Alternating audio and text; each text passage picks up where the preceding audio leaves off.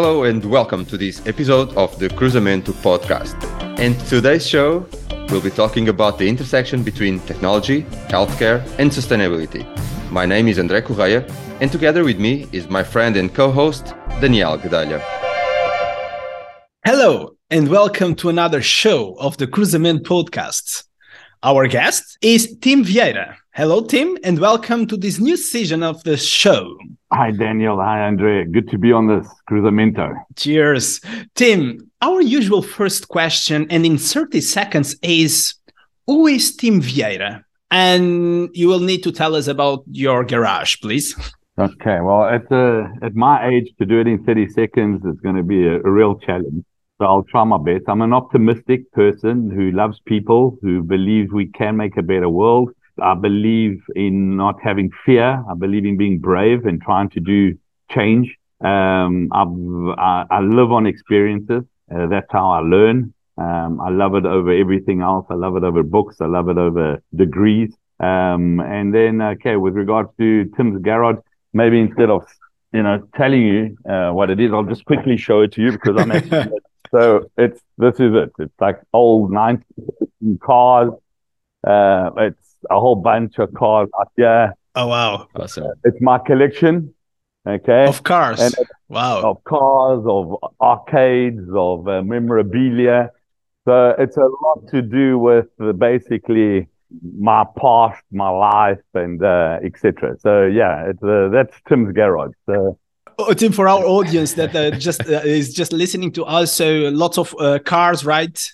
Classic cars. Lots of cars, lots of uh, sports memorabilia. We, we've had many rugby players, yeah, football players, um, you know, obviously car fanatics, etc. And then it's just a place where, where I have friends come over. It's um, open to the public, but we don't sell anything, so you can come over and have a coffee. Um, and then um, it's you know we do startup events here. We do the Kashkash Curry Club, which is a famous thing. Mm-hmm. So that's it. Yeah, that's really what it is. Yeah. That, that, that is really cool. And for everyone that is listening to us, it's definitely worth to go onto YouTube and, and check it out, the video itself.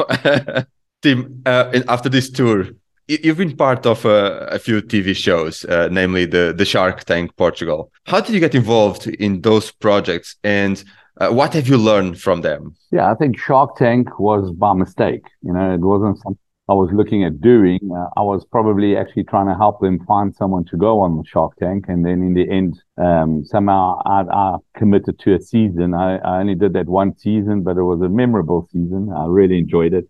Um, it was great because Portugal was going through a real tough time at that time. You know, it's a, those once in a lifetime crashes. Uh, how do we say it? these? You know, these these tough times that we only supposed to see once in a lifetime, but they're happening more often. You know. Yeah. So um, basically, when I went on the show, um, it was great to try and get entrepreneurship moving again. So I think when we went on, it had really flatlined entrepreneurship. No one was really very excited. We were all um, worried about what was happening in the economy, but nobody was looking at, entrepreneurship as a way of improving the economy. And I think the show showed a lot of people that, you know, you don't just need to go into a, uh, try to get money from a bank you can work with friends, with uh, investors, angel investors, VCs exist. And uh, it, it really did start changing a mind, mindset, you know, and I think that's what was great about the show. For me personally, it was great because obviously I did get exposure from it. And then uh, I made a lot of friends and I met a lot of really good people, you know. Uh, with regards to the projects, that didn't all work, but we did manage to get some of them to to scale up a little bit and, and, and they've become businesses for those people. So that's been okay. But, um, uh, overall, it was a great experience and I really enjoyed it. And, um, yeah, it was a good way to get onto the whole ecosystem of startups. Excellent. And, and picking on that one, as an entrepreneur and investor based in Portugal, can you talk about the startup and investment ecosystem in this country and how it has evolved from your point of view in the recent years? I think it's a lot better. I think it's a, you know, it's definitely one of the, it, with regards to, you know, for the startups that want to come out and have a lifestyle, it's definitely in the top three in the world. Okay. If you're choosing lifestyle and if you're coming out here and you want to have, uh, you want to really bootstrap, and uh, you know not not burn your cash. There, it's still good value. It has become more expensive, but it's still good value.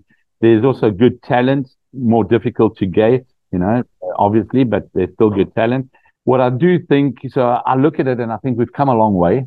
Okay, come a long way. There's a, a whole much, there's a much better ecosystem around the startups, you know, and I think a lot of things helped. You know, uh, obviously Portugal managed to get a few unicorns along the way, but e- even looking at the unicorns, you see where we fail, and we fail on helping to raise funds. We fail on on thinking big. You know, and, uh, and if you look at our unicorns, although they Portuguese DNA, they actually very little Portuguese money DNA. So they, it's a, it's a, you know, the way I look at Portugal, I really look at it as a great place to get the concept going, hit the pilots, find some talent, uh, set up a back office. But then you do need to think bigger and go outside if you're looking for them for the money. You know, the, and and the sad thing about it is uh, startups in the end, if they're starting to scale up, they follow the money. Talent follows the money. Um, and, um, you know, and we, we see it, you know, we see it go through. It's not, you know, it's, I'm not saying it's totally a negative because we, we could be judged by the alumni that we produced, you know, like let's look at it. If I had to put this into an educational timeline, you know, we are like a creche and primary school. So, you know, you got to start up and you come to creche in Portugal. You have a lot of fun. It's really great. But then as you're maturing and you're going into high school and, you know, anywhere else you want to go, um, you, you're going abroad at the moment. Uh, that's the truth, you know, and, uh, and I think we will have some other examples that maybe we'll be able to get funding and, and stay out here a lot more, et cetera, et cetera, because it's where everyone wants to be, you know? You, have mentioned uh, education. Uh, in in addition to your work as an entrepreneur and investor, uh, you've also been part of various uh, philanthropic and social initiatives that actually create an impact, a positive impact on society. Which causes are are the most important to you, and how are you working to make a difference in those areas? Yeah, like you know, definitely the most important for me now is education. You know, like, um, and we're not thinking of education only in Portugal. We're thinking of it globally we become a global mm-hmm. world. Okay. And the problem is, is that education is in, in a difficult position, situation worldwide at the moment. There's no utopias in education. And, um, where, where I've really decided to make a difference is in that age group of teenagers, the 12 to say 19 year olds, you know, um, where there really is a tough place uh, for these youngsters. You know, they they don't know what jobs they're going to have because we don't know what jobs we're going to have. okay? We don't know what they're going to do because we don't know what we need them to do. Yeah. You know? So we sort of look at education nowadays as it's not about what you're going to do; it's about who you're going to be. Okay, and I think that really bringing it back a step. It's going real old school where where we try to bring values and ethics and and start teaching a lot of those soft skills that you're going to need in whatever you do. So, you know, just having critical thinking mind, which means, you know, think for yourself. You know, we, we've, we've, we've taken that away from education. We actually get told what to think. So we want people to start thinking for themselves. We want people to start having experiences. So job shadowing. We want people to have real skills, you know, which is another thing that's very important. And, and, you know, you, you can go study somewhere or you can get a real certification that you already know will get you a job, etc. So we are trying to break this this system of um, this is how it's expected, this is how your parents expected, this is how society expected, because it's been expected like that for 200 years, but it's changed. You know, the whole world, the way we live, the way we work, the way we travel, it's all changed, and education is happening as well. You know, it's, it's, it's definitely happening in education. So that's where my focus is. We're able to do around 30% of our students on scholarships. Uh, we have hubs in Kenya, in Namibia, in Mozambique, South Africa, and uh, a lot of those uh, youngsters we're able to to you know put through our scholarship program, which means those regions will change because we keep complaining that you know people no one really wants to leave their country unless there's no opportunities. So if we can help them get opportunities, then they're going to be they're going to be happy. And I think that's what we're trying to do. And that's why, you know, the project's called Brave Generation Academy because it's, we've been too comfortable for too long and now we need to be brave. You know, it's, uh, it, it, yeah, so that's, that's my passion at the moment totally education focused yeah. and i love that too comfortable. And when we talk about education obviously and you alluded to it we we look forward into the future. And uh, maybe picking here uh, uh about your experiences. So what do you think are some of the most important trends and innovations in entrepreneurship and investing right now tim in the space if you if you know a little bit about health and technology? What what do you think are the trends of that? Yeah, I think, you know, uh, health has become a very broad subject. We used to think of health as someone that was sick, you know, physically sick. Okay.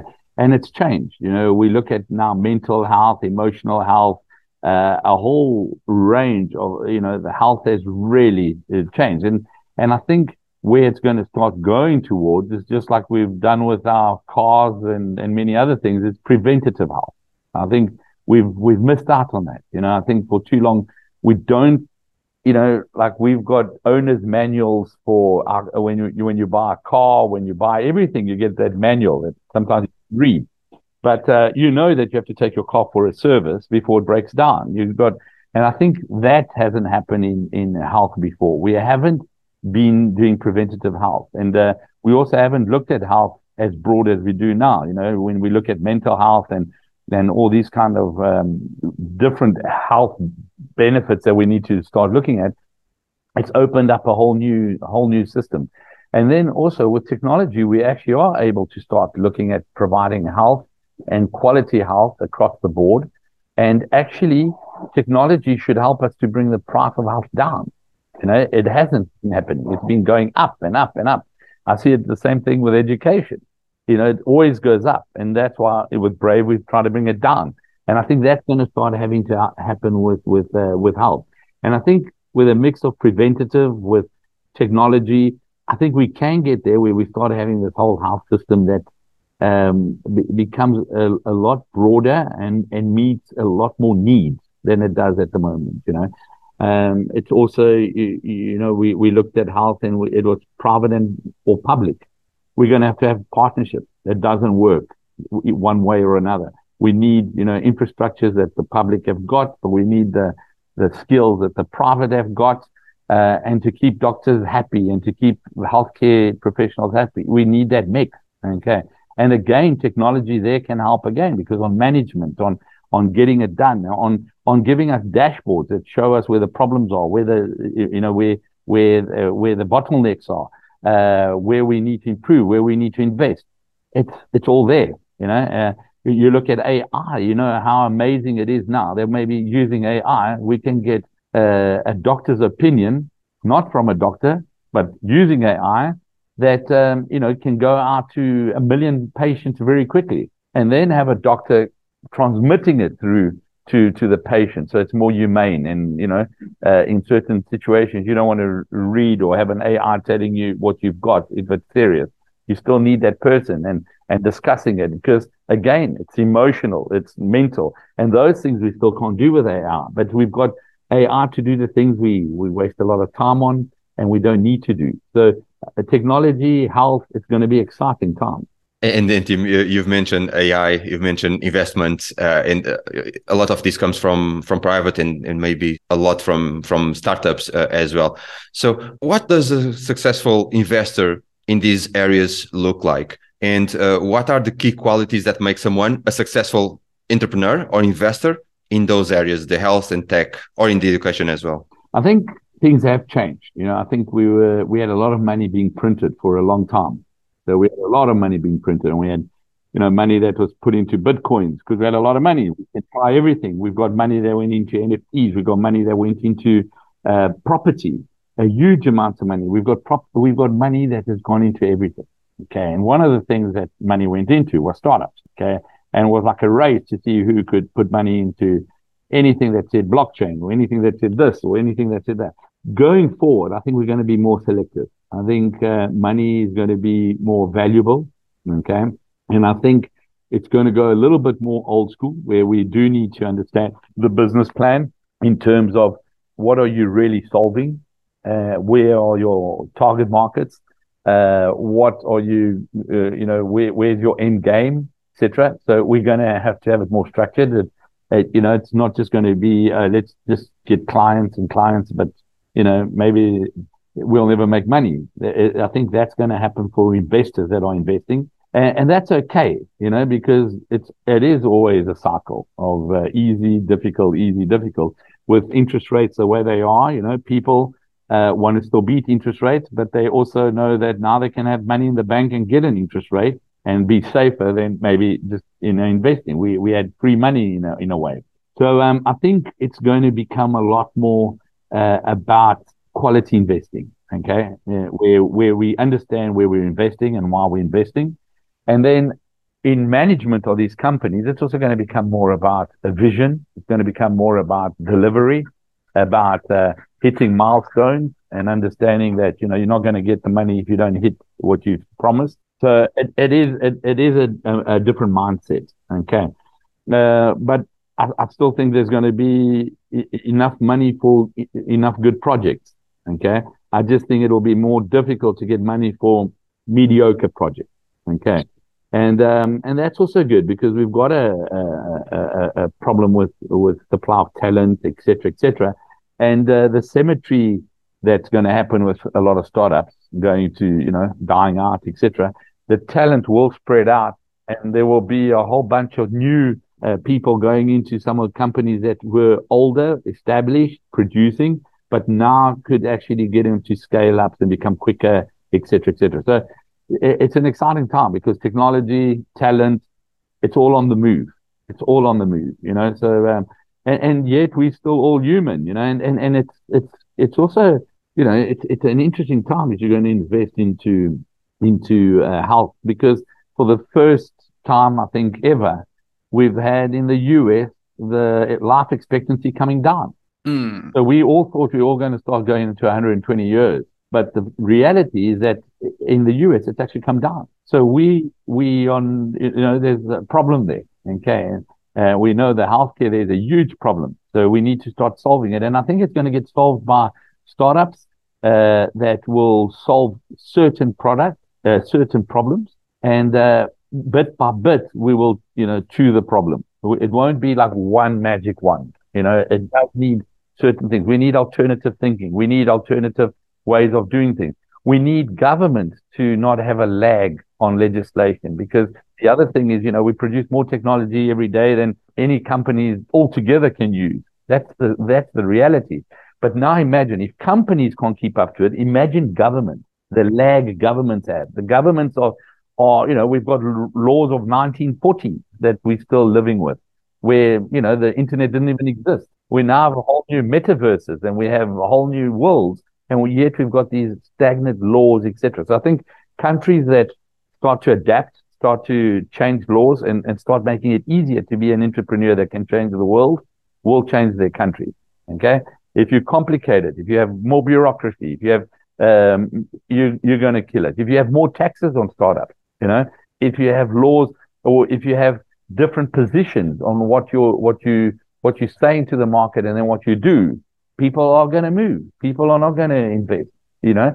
So I think it is all stakeholders coming on board. We need government on board to be stable, to be quicker, uh, to have less bureaucracy.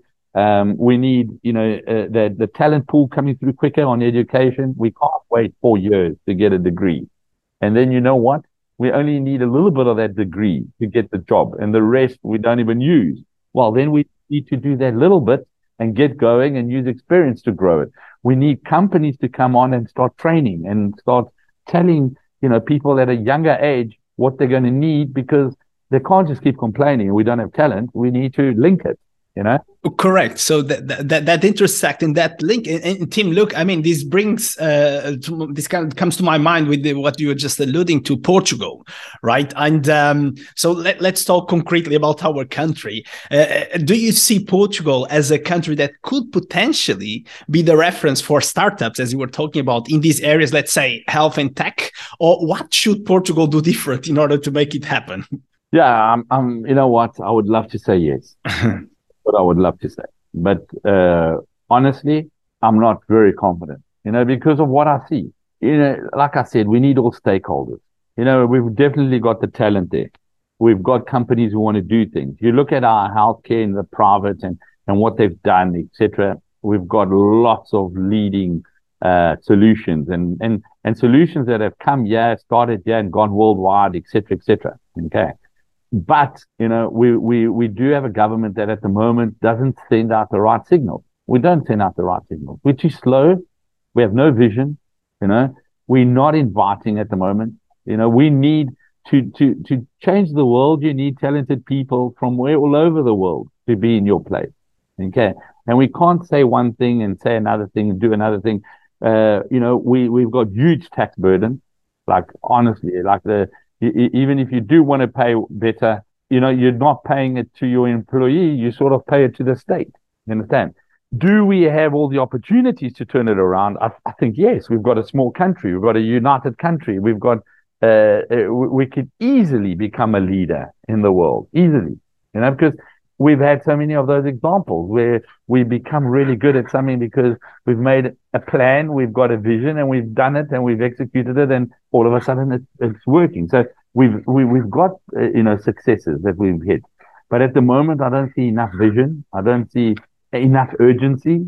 You know, we've uh, it's been 27 months since there's been Portugal 2020 to Portugal 2030. So any company who's been waiting uh, to get that kickstart and to get going has been burning their own cash. You know, it's been dying. Basically, in a company, if you're burning cash, if you haven't uh, started investing to grow, you you're dying. All right. So we've got a lot of companies that have been dying. A lot of talent leaving. We had 62,000 people leave last year. You know, how do we justify that? You know, we're not having babies, so we're not going to grow by having more babies. And even if we do, they're going to take 20 years to, to, you know, count.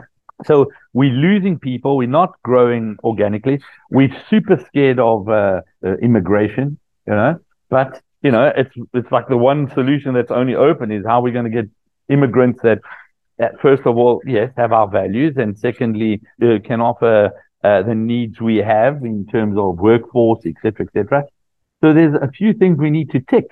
You know, we need to tick them, but we we don't. I don't see us discussing this to the future. I see us complaining about the past. I see us pointing fingers. I see countless scandals, countless uh, wastes of time, basically that we we're doing. You know, the only great thing you know that this week happened in Portugal is Benfica won and Sporting didn't lose you know, because other than that, it's been again ups and downs with TAPs, ups and downs with government, ups and you know, it's it's, it's not it's not it's not stable. And then within that context, uh, you've also mentioned the ecosystem and uh, and the, and the different stakeholders. If you want to look a little bit more into the into the business angels, what is your thoughts about business angels? Do we need more in Portugal? Would it help improve the the current scenario?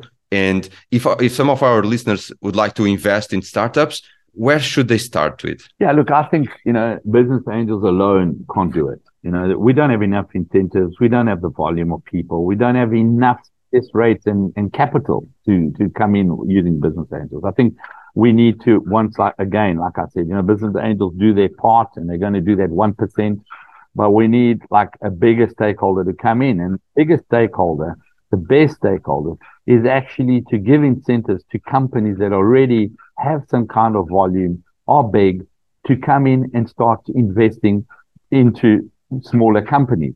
Okay. Because, you know, if they get a tax break by investing into startups, and instead of paying tax, they can put it into a startup. That startup has got a chance to grow, employ more people, pay taxes themselves, and, and we start to grow an economy. Okay.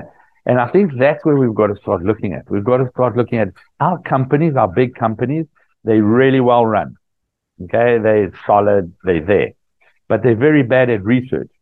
They're bad at innovation because, you know, we're in a comfortable, quite protected country where they don't need to do much of that.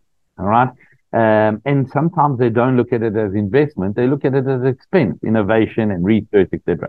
So the best way that we could cover that is by them investing in startups that could be coming up with innovations and and, and doing that research for them to grow as well, and partnering up and and having the interest saying, look, we are a five percent shareholder or two percent shareholder. If they grow and they can go globally, you know, we are going globally. We are growing And obviously, a lot of these companies already have channels and uh, systems that they could actually help kickstart a lot of the startups. So I think again, it's going to be startups. It's got to be a whole stakeholder uh, issue here. All right.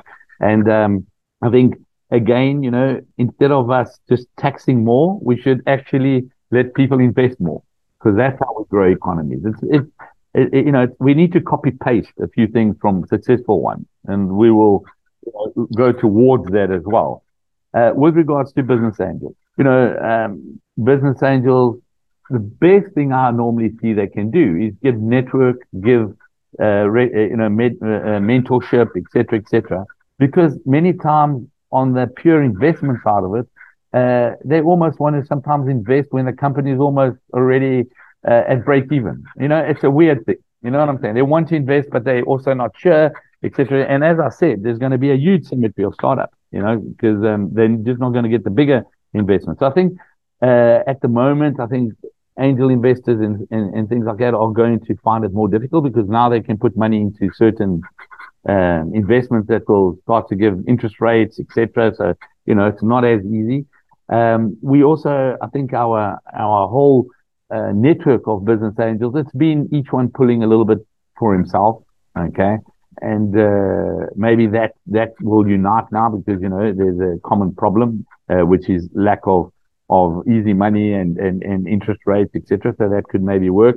But, um, yeah, I think again, copy paste what ha- what's happened. There's, there's, uh, uh, uh, you know, business angels are a lot more mature in the US.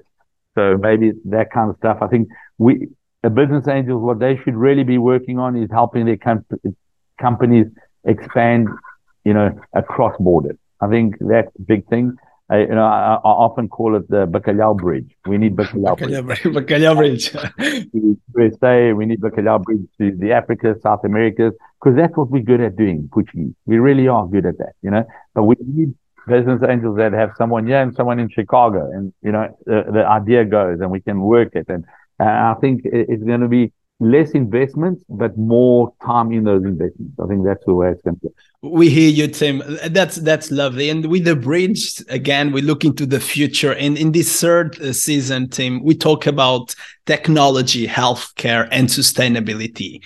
Looking at the intersect of those three, what do you think we are doing um, today well uh, that will have a positive impact in 10 years time? And how is the brave generation academy part of that potential vision? Yeah you know i think our young people um, are, are naturally going to make the world a better place. It's it's weird to say but when you speak to a young person nowadays they're much more into a sharing economy. They're not actually thinking of driving their own car uh, they they they're willing to live in a smaller place. They're starting to work remotely, which means they can go live in a different place.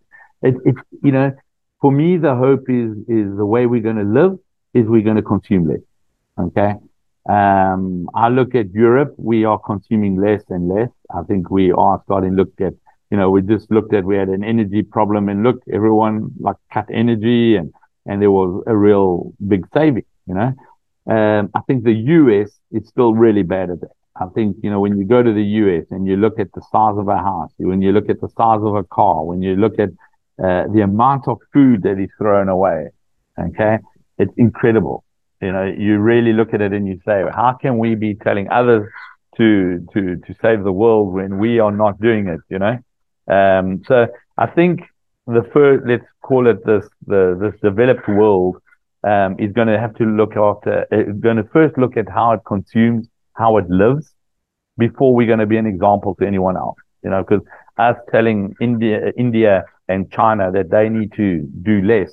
But when we look at it, we are consuming six times more than the average Indian or Chinese, you know, how do, how can we say that?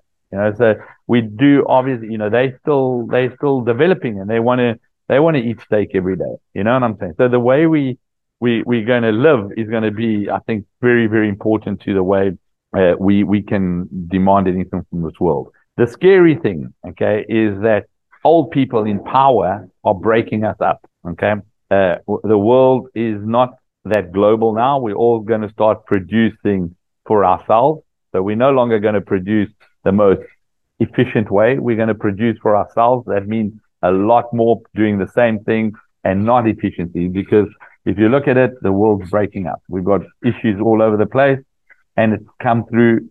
If you look at it, political decisions. It's been political decisions in most places. Okay, and we've got problems in the Middle East now with Israel. We've got problems, you know, central, uh, obviously the Ukraine and Russia and etc. And instead of speaking about peace, we're speaking about more armament. Uh, we've got the issues with China and Taiwan. We've got issues with North Korea. There's enough places for things to go wrong. And, you know, the averages is that somewhere it will really go wrong. You know, so, uh, and if we look at it, we've got old people making decisions for young people. We've got old people putting young people in war. We've got old people, uh, you know, making decisions on, uh, on all these young people's lives, etc., etc. And we've got young people trying to make the world sustainable. Okay, so it's, it's like a unbalanced uh, thing. You know, you you're working so hard to throw plastic in the right dustbin, and then you know we've got a nuclear threat. So it's just not bad. Okay, and I think we're going to have to to become a sustainable world. We need more young people to get into power. We need more young people to uh, um, have a voice. All right, and I'm not talking about uh, just voices on on global warming and this and that. We need people that will get into places that can make decisions. Okay, because um, at the moment, I think that is our biggest lack of, of, of, anything in the world is we've got no young people making real decisions for the future and they're going to live in it. Right. And, and, and that all starts with with education and uh, programs like the the Brave Generation Academy uh, is, is so important to contribute to and to educate that that younger generation that will become the leadership of the of the future right in a, in, in just a couple of years time because even 20 years go go really fast. Tim thank you very much for your time and availability. It was a really nice conversation.